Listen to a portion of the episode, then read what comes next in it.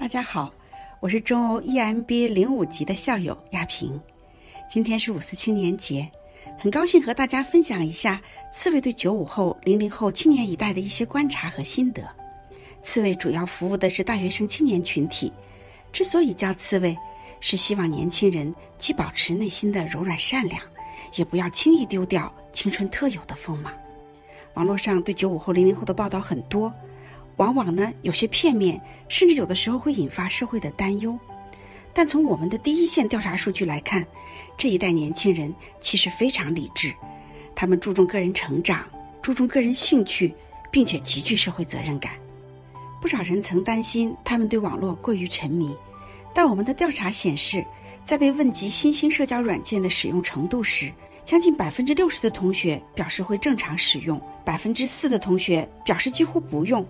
只有百分之十一的同学在离开手机时会明显的感到焦虑。九五后从小独享父母长辈的爱，常被外界误以为是冷漠青年，但事实上他们是一个非常有爱的群体。我们曾经组织过一次全国范围的净滩活动，参与活动的有两万多人，其中百分之七十的是大学生。在我们的调查里，有百分之六十八点七的同学明确表示愿意帮助需要帮助的人。百分之六十以上的年轻人认为自己非常的具有社会责任感，并不是大家口中的弱鸡。我们还做了一些非常好玩的调查，发现他们更遵从内心，也更加包容。超过百分之七十的受访者认为他们会遵从内心的第一感知来选择工作。我喜欢是他们判定事情的重要标准。在选择人生伴侣方面，他们坚持始于颜值，敬于才华，忠于人品。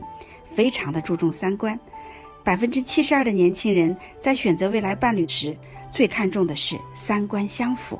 我们的数据还显示，大学生对毕业后的第一份工作，最在意的不再是高薪和福利，他们更看重职业的挑战和发展。在择业最关心的因素中，排在前三的依次是个人未来发展、领导和团队的水平以及行业前景。这也是这些年来薪酬第一次跌出了前三名，排在了第四位。在他们的辞职理由里面，得票最高的是被调去不感兴趣的岗位或工作。因此，如果你希望你的团队蓬勃向上，一定要考虑给员工的任务要是他感兴趣的，或者努力去激发他的兴趣。那么，作为管理者，怎么才能更好的和九五后、零零后和谐相处呢？我们在文中也给了三条非常接地气的建议。时间关系，我们先在音频里简单聊一聊。更多信息，欢迎大家阅读文章。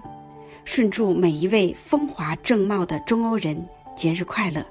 我是来自中国最大的青年实习实践社区刺猬的亚平，感谢大家的倾听。